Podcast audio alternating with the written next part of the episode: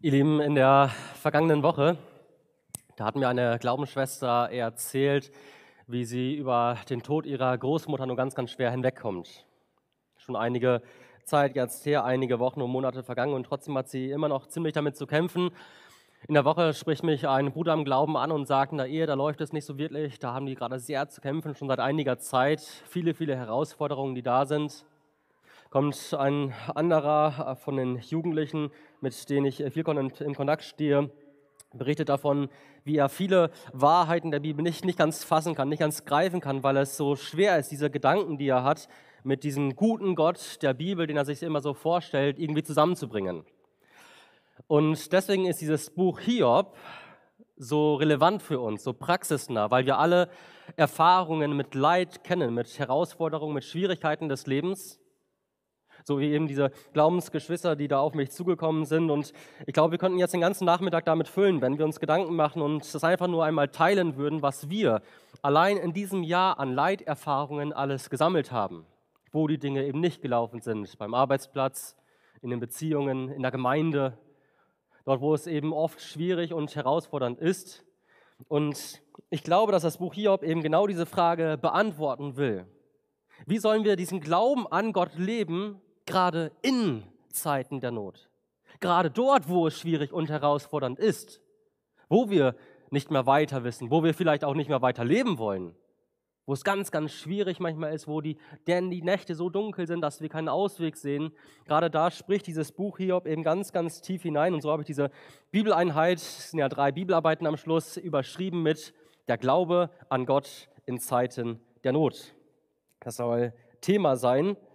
Und so wollen wir einmal ganz, ganz tief reingehen in dieses Buch Hiob und schauen, was dieses Buch uns über das Leiden zu sagen hat und gleichzeitig immer wieder den Schwenk auf unser eigenes Leben bringen, zu gucken, was hat das jetzt für mich ganz konkret, für mich persönlich eben zu bedeuten in meinem Glaubensleben, dort, wo ich leide. Und das wollen wir ganz konkret tun, indem wir uns den drei Hauptakteuren dieses Buches widmen. Dass wir einmal in die Perspektive Gottes hineingehen und uns die Frage stellen, ja, wie regiert Gott denn im Leid? Dann die zweite Bibelarbeit soll den Leidenden Hiob selbst eben ins Zentrum stellen. Was mache ich, wenn ich leide? Das ist die Fragestellung. Und in der dritten Bibelarbeit, da geht es dann um die Freunde. Was kann ich tun, wenn andere leiden? Eine erste Bibelarbeit, um die es gehen soll. Wie regiert Gott im Leid? Ihr Lieben, im sogenannten Prolog des Buches, das sind so die ersten beiden Kapitel vom Buch Hiob, da wird uns Hiob vorgestellt, wie er dort lebt, in seiner Frömmigkeit, mit seiner Familie, mit seinen Kindern, mit all dem, was Gott ihm gegeben hat. Das ist alles großartig, super, wirklich ein ganz, ganz gesegneter Mann. Und nachdem dieser Leser jetzt, also wir als Leser jetzt mitgenommen wurden in dieses Leben von Hiob, werden wir hineingenommen in so eine zweigeteilte, auf so eine zweigeteilte Bühne, zwischen der immer wieder hin und her geswitcht wird. Einmal eine Erzählung bei diesem himmlischen Hofstaat Gottes in der Ewigkeit, wo Gott eben ist mit seinen Engeln, mit dem Satan. Und dieser, diese andere Bühne ist dort, wo wir Hiob eben begegnen, auf der Erde. Und dann ist die erste Szene im Himmel. Dort ist Gott und dann geht Gott hin und sagt zum Satan, hast du Acht gehabt auf meinen Knecht Hiob? Denn seinesgleichen ist kein Mann auf der Erde. Vollkommen und rechtschaffen gottesfürchtig und das Böse meidend.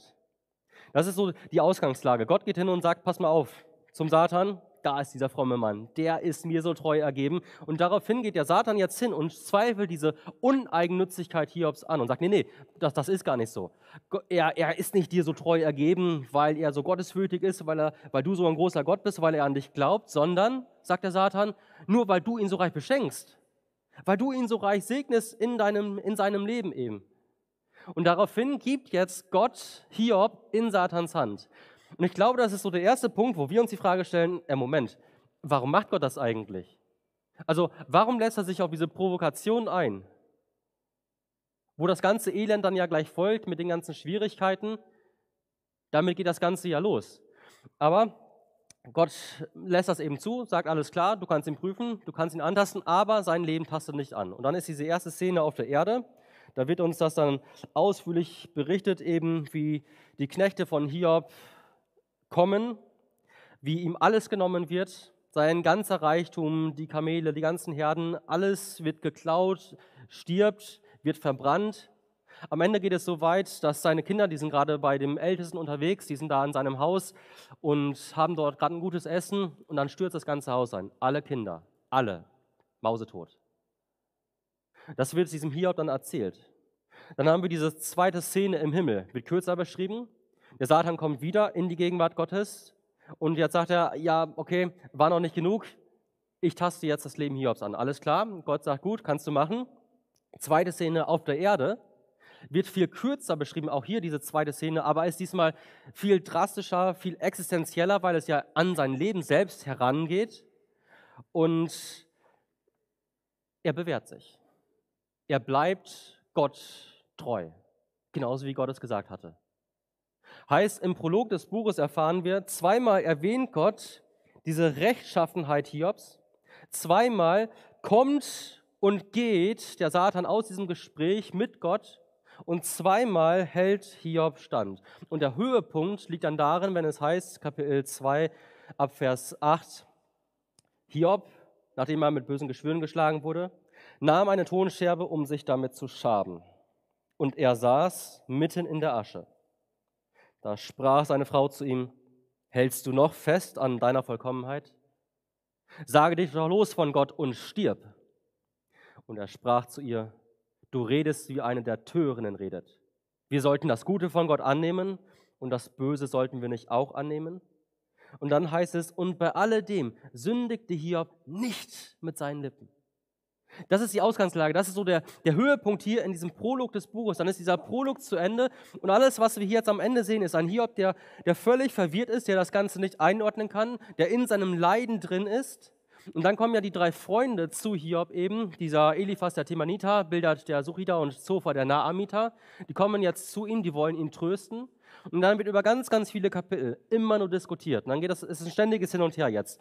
Die Freunde kommen und sagen, pass mal auf, Hiob, du hast ein Problem. Du leidest, und dann ist deren Schluss, weil du leidest, muss das Problem bei dir liegen. Also, weil du etwas falsch gemacht hast, weil du gesündigt hast gegen Gott, deswegen dein Leiden. Und Hiob immer, nein, nein, war ich nicht, der streitet das bis zum Ende konsequent ab. Und geht dann so weit, dass er sagt, Gott, du bist schuld an dem Ganzen. Du bist schuld an meinem Leiden. Und bei all den Dingen, die wir wissen, die wir über Hiob, über sein Leiden erfahren, steht für uns natürlich jetzt die Frage im Raum, wie regiert Gott jetzt in diesem Leiden? Wie regiert Gott dort? Und wie regiert Gott dadurch auch in unserem Leiden? Wenn wir hier auf dieser Erde durch eben dieses tiefe Tal des Todesschatten gehen, wie der Psalmist sagt. Wie regiert Gott da? Und da möchte ich euch drei Punkte mitgeben in dieser ersten Bibelarbeit, wie Gott eben in diesem Leiden regiert. Ein erstes, Gott regiert in Freiheit. Ein zweites, Gott regiert mit Weisheit. Und ein drittes, Gott regiert voller Güte. Ein erster Punkt, Gott regiert in Freiheit. Ein erster Punkt, der hier heraussticht aus diesem Buch Hiob, Gott regiert in völliger Freiheit. Das nennen wir ja auch diese Souveränität Gottes. Also Gott hat die Freiheit, so zu handeln, wie es ihm recht ist, ohne für irgendeiner seiner Handlungen Rechenschaft ablegen zu müssen. Diese Freiheit hat Gott. Okay, müssen wir erstmal einordnen, ist ja nicht ganz einfach. Ich habe dieses Thema zu, zu Gott eben auch ganz bewusst an den Anfang gestellt als erste Bibelarbeit, weil ich glaube, dass wir uns damit oft ganz, ganz schwer tun. Genau diese Freiheit Gottes, die uns da eben vorgestellt wird, einzuordnen. Warum? Wir leben ja ein sehr, sehr ich-zentriertes Leben, so individualistisch. Ne? Wir haben uns selbst im Zentrum unseres Lebens egoistisch auch, dass wir sagen, ich bin Zentrum meines Lebens und das gilt auch für unser Glaubensleben. Also dort, wo ich meinen Glauben mit und an Gott lebe, lebe ich eigentlich egoistisch. Also es dreht sich primär um mich. Und wenn Gott jetzt irgendwie da ist, dann deswegen, weil er mir Dinge zu geben, zu bringen hat in meinem Leben. Und das gilt eben gerade, wenn uns Leid trifft. Und dann denken wir, naja, da ist ja der liebende Gott. Und der kümmert sich ja. Und gerade wenn ich leide, dann muss er jetzt. Da muss Gott Dinge eben bringen in meinem Leiden und dann passiert es dann manchmal, dass diese Nöte wie bei einem Hiob nicht direkt verschwinden und dann kommen wir dahin, dass wir sagen, jetzt, jetzt wird es schwierig, jetzt wird es herausfordernd, weil ich jetzt diese Gedanken, die ich über meinen Gott habe, nicht zusammenbringen kann mit dem, was ich gerade an Leid erfahre. Und dann ist die Frage, was machen wir? Wie gehen wir damit um? Und dann hinterfragt man sich, ja, liebt er mich wirklich? Oder le lebe ich meinen Glauben jetzt so ungehorsam, dass Gott da Dinge einfach bestrafen muss, dass er da konsequent Dinge kleinhauen muss? Weil wir eben so unsere Vorstellungen von Gott oft haben. Und hier lehrt uns dieses Buch Hiob ein erstes, Gott hat die völlige Freiheit zu regieren, wie er will. Er ist frei in seiner Regentschaft. Schauen wir mal an, wie das aussieht hier in diesem Buch Hiob. Wir als Leser des Buches haben natürlich jetzt den entscheidenden Vorteil, wir kennen den Prolog des Buches, die ersten Kapitel. Das, was eben dort geschieht in, im Himmel, dieses Gespräch zwischen Gott und den Satan, wir wissen davon, Hiob und seine Freunde wissen das nicht. Aber schauen wir mal an, wie diese Freiheit aussieht. Einmal ist das eben so, dass Gott frei ist, den Satan auf das gottesfürchtige Leben von Hiob anzusprechen. Da ist er frei drin. Dann heißt es, Kapitel 1, Vers 8. Hast du Acht gehabt auf meinen Knecht Hiob? Denn seinesgleichen ist kein Mann auf der Erde. Ich sagte das gerade schon. Damit ging es ja los. Gott hat ja den Satan darauf angesprochen. Das ist ja nicht so, dass der Satan so um die, auf, auf der Erde gewesen ist und dann gestaunt hat über diesen Hiob und gesagt hat, da muss ich jetzt was machen, sondern Gott geht ja hin und spricht den Satan darauf an und sagt, guck dir diesen Mann an dann kommt ja das ganze Elend erst, die ganze Katastrophe, die, die Kinder, die nicht mehr leben, die Geschwüre an seinem Körper, all das Schreckliche, was er dort erleben muss, weil Gott ja angefangen hat, den Satan darauf anzusprechen. Und die Antwort des Buches ist, Gott hat die Freiheit. Er hat die Freiheit, genau das zu tun. Und dann geht es weiter. Gott ist frei, auf Satans Vorschlag einzugehen. Kapitel 1, Vers 12.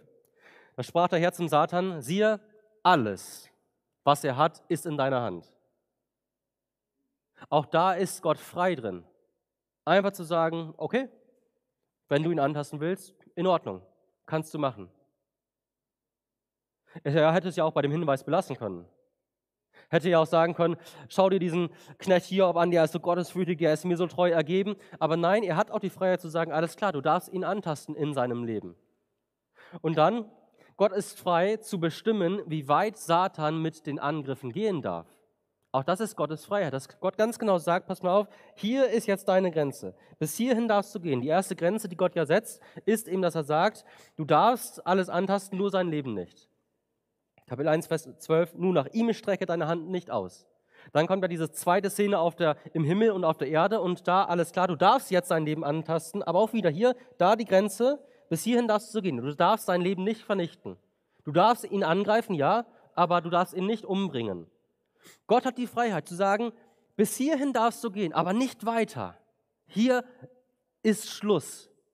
Gott hat die Freiheit, die Grenzen so zu setzen, wie er es möchte. Und er muss uns nicht irgendwie erklären, warum er Grenzen setzt und wie er Grenzen setzt. Und dann ist Gott frei zu schweigen, Hiob nicht zu informieren. Das ist ja so interessant, wenn wir so gerade bei der dritten Bibelarbeit die Diskussionen genauer anschauen. Da, da, sehen wir dieser Hiob, der ist völlig verzweifelt. Der will unbedingt jemanden haben, der ihm das Ganze erklärt, der ihn informiert eben darum, warum er gerade leiden muss. Und Gott hat die Freiheit, ihm nichts zu sagen. Nochmal, wir wissen, was geschehen ist. Wir kennen die Hintergründe seines Leidens. Hiob wusste das nicht. Und er wünscht sich das so sehr, aber Gott hat die Freiheit zu sagen, nein, das ist erst viele, viele Kapitel später, wo Gott eingreift und sagt, okay, jetzt begegne ich dir mal.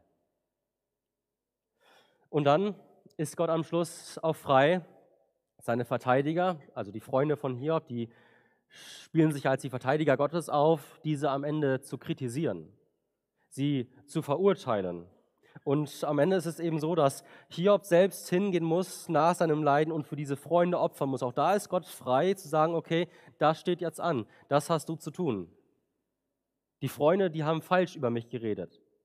Und wie kontrovers, wie schwierig das ist, das sehen wir auch gerade nochmal in der dritten Bibelarbeit nachher, weil diese Freunde ja auch viele, viele richtige Dinge eben gesagt haben über Gott.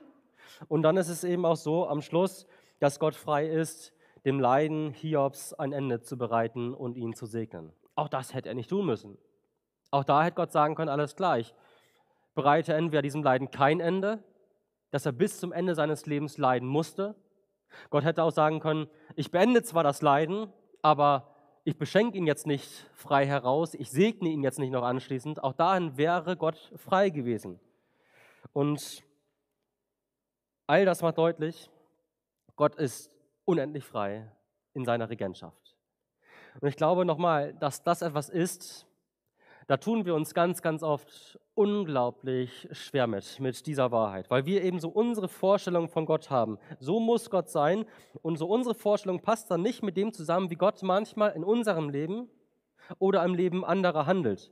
Und genau das ist ja das, was Hiob und seine Freunde ja auch tun. Die tun sich ja genau damit eben schwer, weil die so ihre Vorstellungen haben. Die Freunde sagen, die behaupten, Hiob, du leidest, weil du etwas falsch gemacht hast. Und Hiob sagt, nein, ich bin gerecht, ich habe nichts verkehrt gemacht.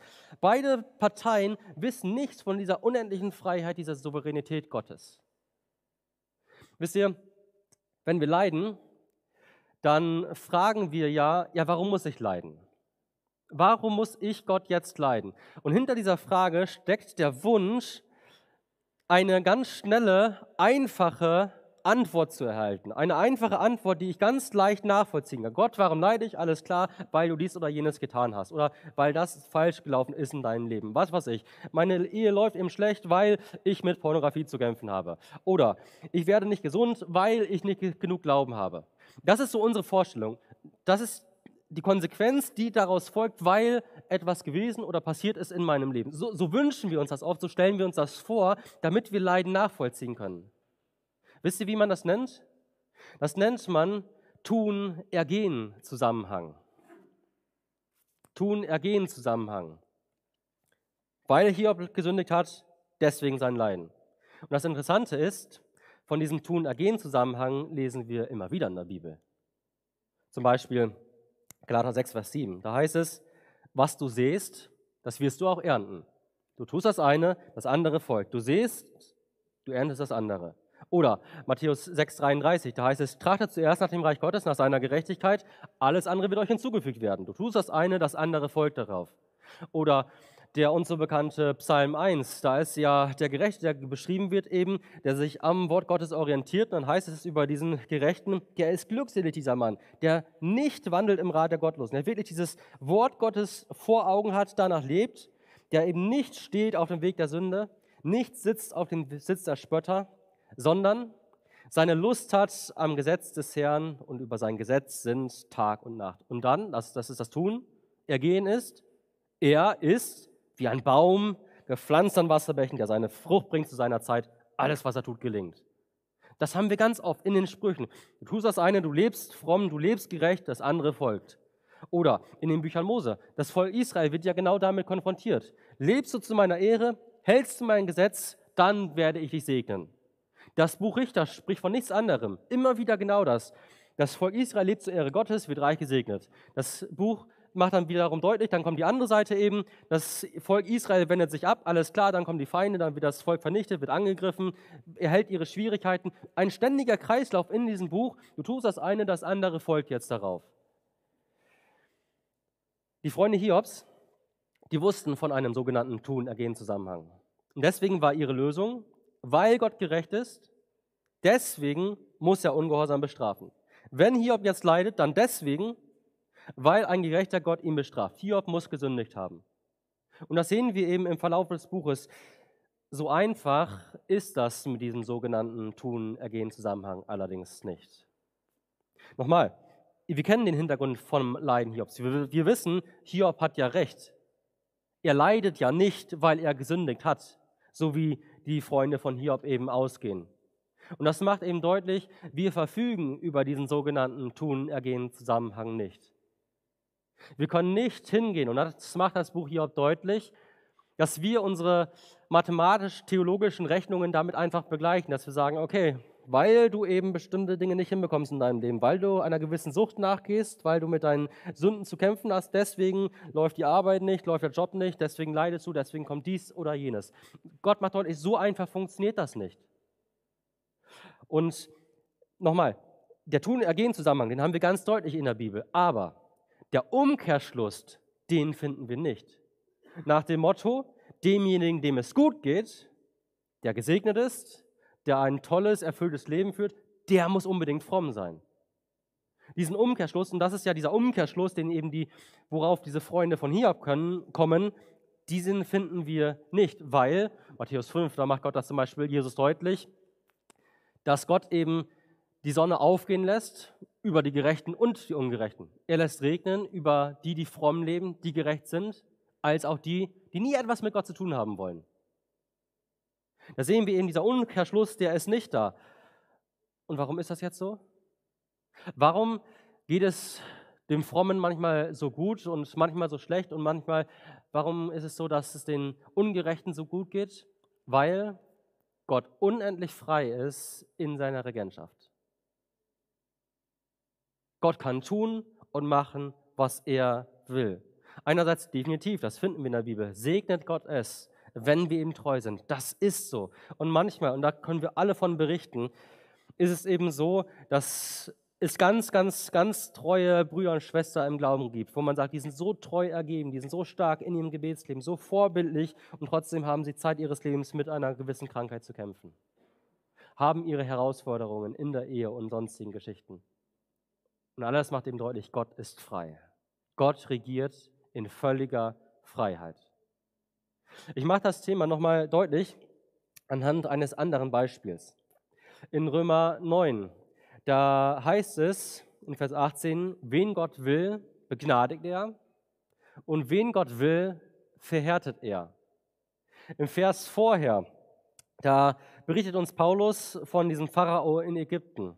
Und da heißt es über diesen Pharao eben, denn die Schrift sagt zum Pharao, eben hierzu habe ich dich erweckt, damit ich meine Macht an dir erweise und damit mein Name verkündigt werde auf der ganzen Erde. So denn, wen er will, begnadigt er, wen er will, verhärtet er. Also wir, wir, reagieren ja auf solche Stellen dann ganz, ganz schnell, dass es diese Situation beim Volk Israel, der Pharao, der hat dieses verhärtete Herz und Gott sagt einfach, wen er will, begnadet er, wen er will, verhärtet er. Und wir sagen, das, das kann doch nicht sein, das muss doch irgendwie für uns einzuordnen sein. Das, das, das wäre ja ungerecht, wenn Gott jetzt einfach hingeht und diesen Pharao einfach so, so verhärtet. Und dann, dann kommen wir schnell in unsere Erklärungen hinein und sagen, naja, das ist ja so ein gängiges Argument, das ist ja nicht so ganz, der Pharao, der hat ja erst sein Herz verhärtet. Ihr Lieben, davon lesen wir in der Bibel aber nichts. Das Erste, was wir über diesen Pharao erfahren, ist, dass Gott zu Mose sagt, ich werde sein Herz verhärten. Das steht über seinem Leben geschrieben. Und Paulus begründet das am Schluss. Der macht das deutlich, wenn er eben weitergeht und sagt, hat der Töpfer nicht Macht über den Ton, aus derselben Masse das eine Gefäß zur Ehre und das andere zur Unehre zu machen? Da haben wir genau das, diese Freiheit Gottes, wo, wo Paulus eben deutlich macht, Gott muss keine Rechenschaft ablegen. Gott kann hingehen und den einen verhärten und den anderen begnadigen. Diese Begnadigung, die haben wir ja auch bei Petrus zum Beispiel. Der verleugnet ihn aufs Alleräußerste. Petrus, der geht hin, der schwört und sagt, ich schwöre auf, ich kenne diesen Jesus nicht. Beim dritten Mal, wo er Jesus verleugnet. Was tut Gott? Der führt ihn in die Buße hinein, der begnadigt ihn. Diesen Verleugner. Wen er will, begnadigt er und wen er will, verhärtet er. Seht ihr, wie frei Gott ist in seiner Regentschaft und das eben auch im Leid? Und dann wird schnell eingewendet und dann, dann heißt es immer wieder, nee, Paul, das, das, das ist ja nicht so. Ist ja nicht so, dass, dass Gott jetzt selbst das Leid wirkt. Das, er lässt das ja nur zu. Ich meine, hier im Buch Hiob haben wir das ja. Er gestattet ja nur dem Satan, dass er das Leben von Hiob antasten darf brauche ich jetzt nicht argumentieren, dass der Satan ganz viel Leid verursacht. Ich brauche auch nicht argumentieren, dass der Mensch ganz viel Leid verursacht. Müssen wir nur die Tagezeitung aufschlagen, da sehen wir das alles, das ganze Elend auf dieser Erde mit den ganzen Kriegen und Ungerechtigkeiten und Streitereien. Das sehen wir überall. Aber, und das vergessen viele, auch Gott selbst wirkt das Leid. Und das nicht nur so eben als Zweitursache. Im Propheten Amos spricht, heißt es ganz deutlich eben, Amos 3, Vers 6, Geschieht irgendein Unrecht in der Stadt und es ist nicht Gott, der es wirkt? Gott wirkt selbst Leid. Das können wir jetzt durchgehen in der Bibel, wenn wir es mal anschauen. Beim Volk Israel. Das Volk Israel wurde aus Ägypten herausgeführt. Wie?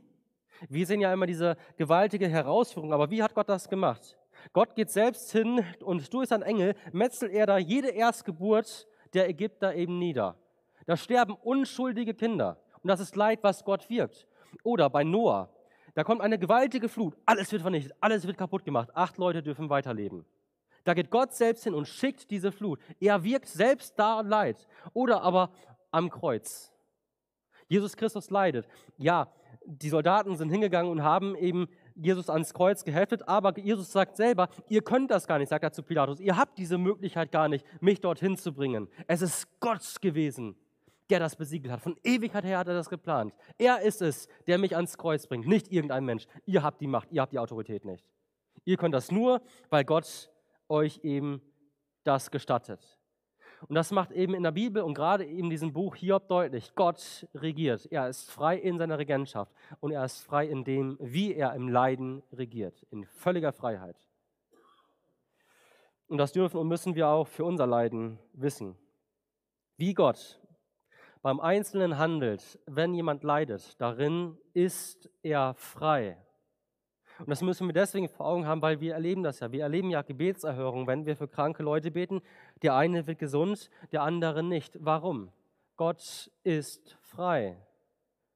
Da müssen nicht immer Gründe dahinter stecken, wo wir sagen, alles klar, jetzt verstehe ich das, sondern Gott kann sagen, okay, dir gebe ich diese Gesundheit, dir aber nicht. Gott ist frei darin. Und das bringt uns zu einem zweiten Punkt. Gott regiert mit Weisheit. Das ist ein zweiter Punkt, den wir eben lernen dürfen in diesem Buch hier über das Wesen Gottes. Und das ist ganz wichtig. Denn wenn wir jetzt sagen müssten, okay, Gott ist frei in dem, wie er regiert, dann könnten wir zum Schluss kommen, dass Gott willkürlich ist in seinem Handeln. Dass er völlig außerhalb irgendeiner Kontrolle nach irgendwelchen Maßstäben regieren würde. Und deswegen ist der zweite Punkt so wichtig. Gott regiert mit Weisheit. Und das macht dieses Buch so wunderbar deutlich, indem es zwei Dinge eben ganz, ganz stark hervorhält. Indem es einerseits eben von dieser menschlichen Weisheit immer wieder spricht und auf der anderen Seite von einer göttlichen Weisheit. Und das ist ganz, ganz großartig. Das Buch, das geht jetzt darauf ein, spricht erstmal ganz intensiv diese menschliche Weisheit an. Und dann heißt es da zum Beispiel zunächst über Eliphas, der sagt dann ganz vorlaut, Kapitel 15, Vers 17, ich will es dir berichten, höre mir zu. Was ich gesehen habe, das will ich erzählen. Was die Weisen verkündigt und nicht verhehlt haben von ihren Vätern her. Also da kommt ihr, ne? Passt mal auf, ich habe die Weisheit da, von den ganz Weisen dieser Erde, ich erzähl's dir jetzt. Ich sag dir, wie es funktioniert. Oder Zofa, Kapitel 20, Vers 3. Eine Zurechtweisung mir zur Schande höre ich, aber mein Geist antwortet mir aus meiner Einsicht. Auch das wieder, dieses Ich bin so klug, ich bin so weise, ich bin so schlau. Also lieber Hiob, hör mir zu, was jetzt kommt. Das kommt aus ganz, ganz klugen Gedanken meines Wissens eben heraus. Aus, aus meinem Kopf, ich sag dir, wie die Welt funktioniert. Hiob dagegen, dem wird die Weisheit abgesprochen. Da heißt es dann, hast du im Rat Gottes zugehört und die Weisheit an dich gerissen? Also da wird behauptet, naja, du Hiob, du hast diese Weisheit eigentlich gar nicht. Und wie reagiert Hiob? Der sagt dann am Schluss, mit euch wird die Weisheit aussterben. Und dann geht er weiter, Kapitel 17. Aber ihr alle kommt nur wieder heran und einen Weisen werde ich unter euch nicht finden. Die menschliche Weisheit, die hilft Hiob offensichtlich nicht weiter. Also da versuchen die Freunde mit ihrem ganzen Wissen, mit ihrem begrenzten Denken, ihrer Weisheit irgendwie Hiob aufzudecken, warum er leiden muss in seinem Leben. Und Hiob sieht, dass das, das bringt mir irgendwie nichts. Und deswegen geht er ja am Ende auch hin und klagt Gott an und sagt, Gott, weil du ungerecht bist, deswegen leide ich. Und dann kommt ein ganz, ganz starkes Kapitel im Buch Hiob, das Kapitel 28. Das ist so ein ganz, ganz wunderbares Kapitel, weil es ist ein pures Weisheitskapitel. Da geht es nur um Weisheit. Weisheit, Weisheit, Weisheit. Das ist so ein, so ein Kapitel, das, das scheint noch nicht mal so ganz reinzupassen in diesen Redefluss der Argumentation von den Freunden und Hiob das, deswegen sagen auch einige Ausleger, okay, das ist erst im Nachhinein hineingelegt worden, aber ich glaube, es, es passt genau hier rein, dass Gott das genau dort hineingelegt hat, weil das so die Schnittstelle ist zwischen der menschlichen Weisheit einerseits und der göttlichen Weisheit auf der anderen Seite. Und das ist eben die Spannung, die wir haben. Diese menschliche Weisheit, die eben am Ende zu nichts führt und dann diese göttliche Weisheit. Und dann steht in diesem Kapitel eigentlich nur diese eine Frage im Raum, diese eine Frage, die dieses Kapitel irgendwie versucht zu beantworten, beantworten will. Dieses, wo ist die Weisheit zu finden? Die Weisheit, die wir brauchen, um das Leben, um das Leiden im Leben irgendwie beurteilen zu können. Dass wir Antworten bekommen. Wo ist diese Weisheit? Und die Antwort am Schluss, Vers 23, Gott. Gott versteht ihren Weg und er kennt ihre Städte. Anders ausgedrückt, allein bei Gott ist diese Weisheit zu finden, die wir brauchen. Allein bei ihm. Und nachdem diese Diskussion zwischen Hiob und seinen Freunden zu Ende ist, alle menschliche Weisheit versagt hat, ist dann der absolute Höhepunkt vom Buch Hiob, in dem Gott hingeht und seine Weisheit aufzeigt. Wie macht er das? Nach dieser Diskussion zwischen Hiob und seinen Freunden begegnet Gott Hiob in einem Sturm. Und dann geht Gott mit Hiob hin und nimmt ihn mit auf eine virtuelle Reise. Eine virtuelle Reise in den Kosmos und zeigt auf, pass mal auf, Hiob, du siehst das ja, dieses gewaltige Universum. Du siehst die Sonne, du siehst den Mond, du siehst die Sterne, du siehst die Erde. Guck mal, wie gigantisch, wie groß das alles ist. Bist du dabei gewesen, als ich das alles geschafft habe? Warst du dabei, als ich diese Planeten an ihren Platz gestellt habe, die Erde an genau diesen Ort, wo sie jetzt ist? Warst du, lieber Hiob, dabei, als ich den Wassern ihre Grenzen gesetzt habe? Also kannst du mir erklären, wie die Dinge da funktionieren? Warst du mit dabei, da ganz am Anfang eben bei der Schöpfung? Lieber Hiob, Gott stellt Hiob Fragen, die viel zu groß für ihn sind. Dinge, die er nicht beantworten kann, die über seine menschliche Weisheit eben hinausgehen. Dinge, die viel zu groß für ihn sind. Und nachdem Gott hingegangen ist und dieses gewaltige Universum ihm aufgezeigt hat, Hiob doch völlig sprachlos ist, geht Gott auf einmal ins Detail hinein. Ins Detail auf diese Erde und sagt, pass mal auf, da ist doch dieser Rabe. Schau mal, wie dieser Rabe funktioniert. Da ist der Esel, der Löwe, die Hirschkuh. Kannst du mir erklären, lieber Hiob, wie diese Tiere funktionieren? Kennst du ihre Fressgewohnheiten?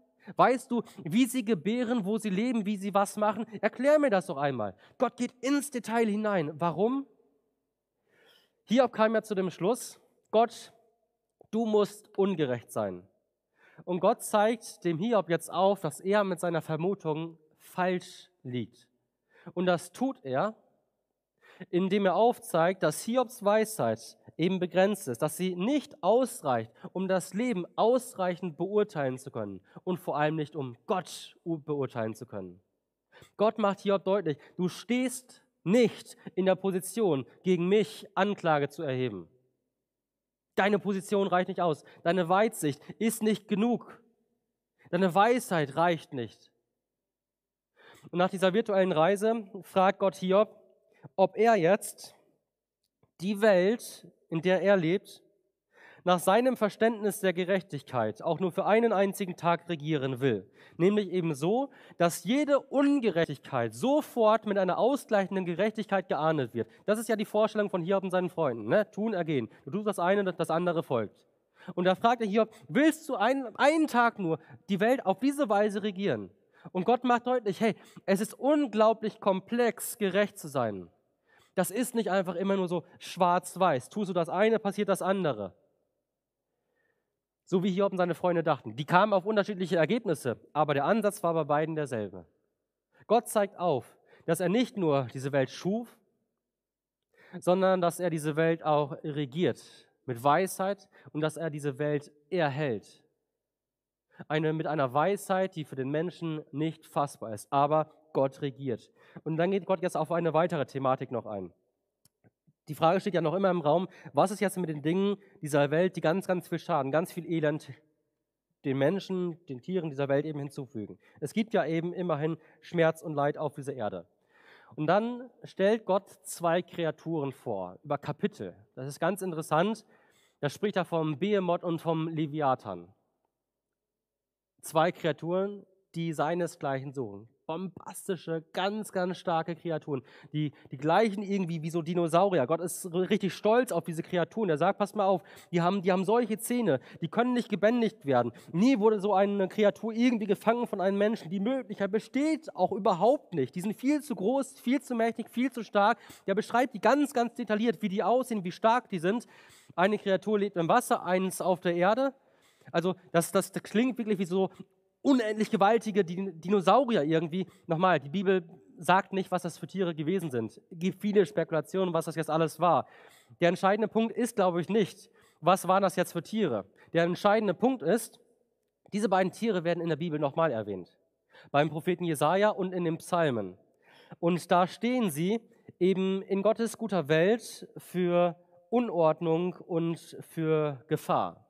Und Gott macht jetzt deutlich, anhand dieser beiden Kreaturen, dem Behemoth, dem Leviathan, diese Kreaturen, sagt er, die sind nicht böse, aber diese Kreaturen sind auch nicht zahm.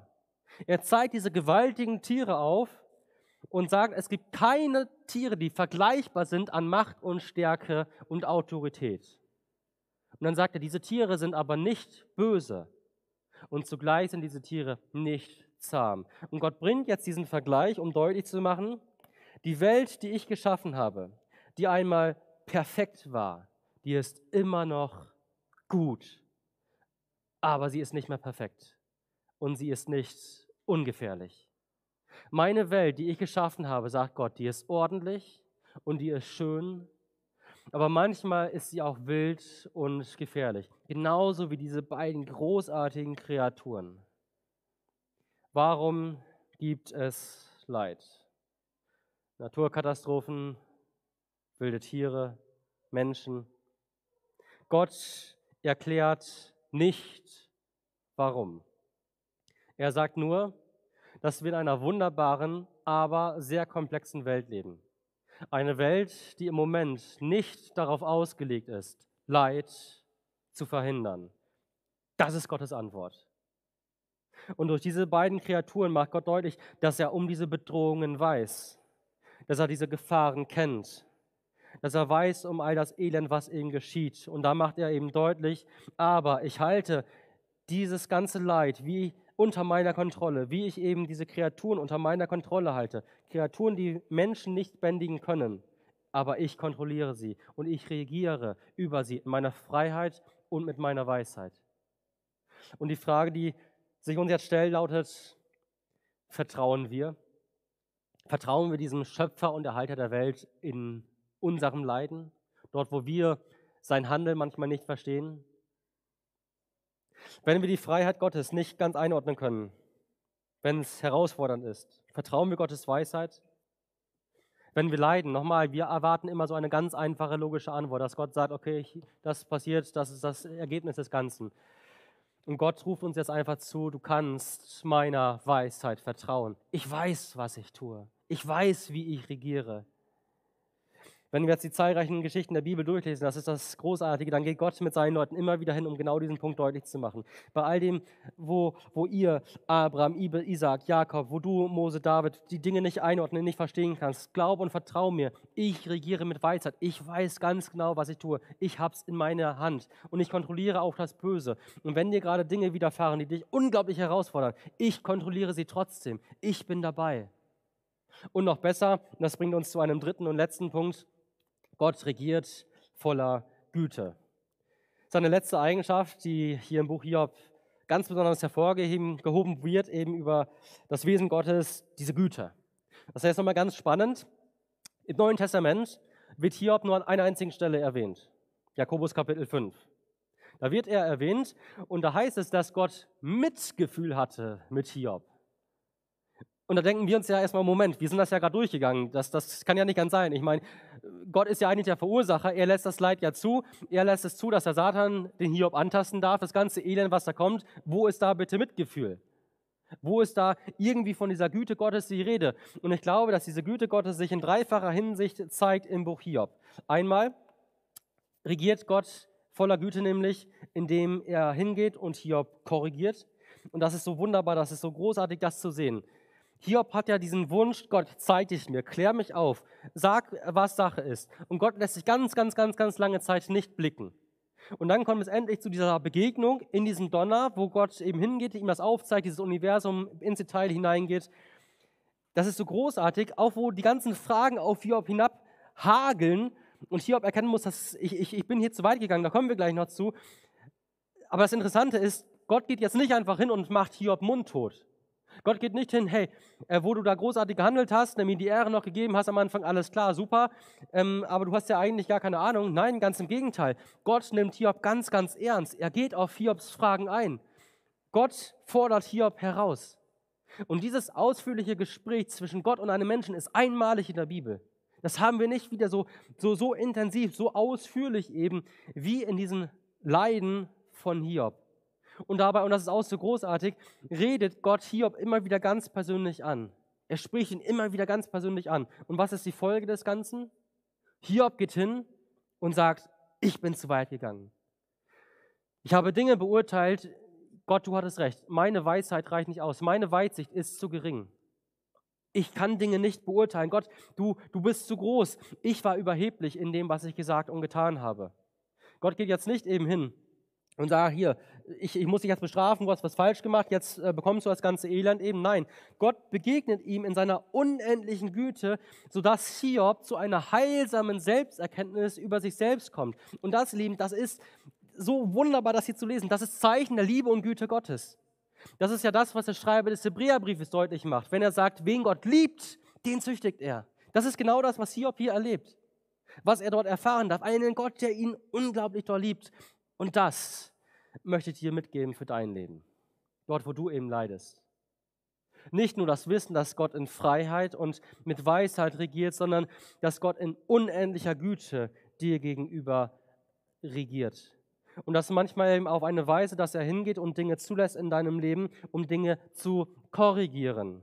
Deine Sicht auf dich selbst, deine Sicht auf diese Welt, deine Sicht auf Gott, wie du Gott siehst. Das ist die Güte Gottes.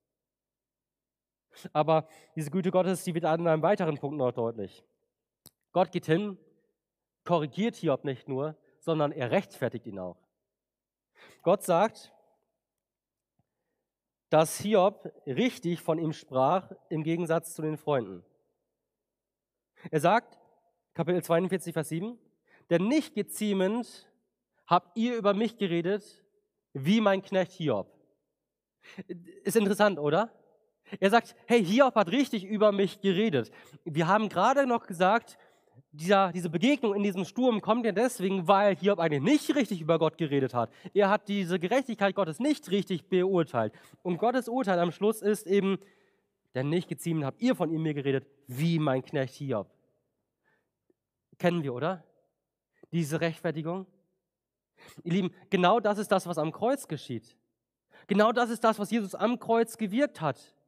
Wenn wir zum Kreuz kommen und unsere Schuld, unsere ganze Sünde, den ganzen Dreck unseres Lebens unterm Kreuz abladen, dann sieht Gott von dem Moment an uns als Menschen, die völlig rein sind. Nicht, weil wir nie gesündigt hätten und nicht mehr sündigen werden. Nicht, weil wir so rein sind und alles so wunderbar ist in unserem Leben. Aber weil Gott uns jetzt durch seinen Sohn hindurch sieht und sagt, der hat alles getragen. Und guck ihn dir an, ne? den Peter, den Paul und alle, die hier sitzen, die an Jesus Christus glauben. Die sind völlig rein.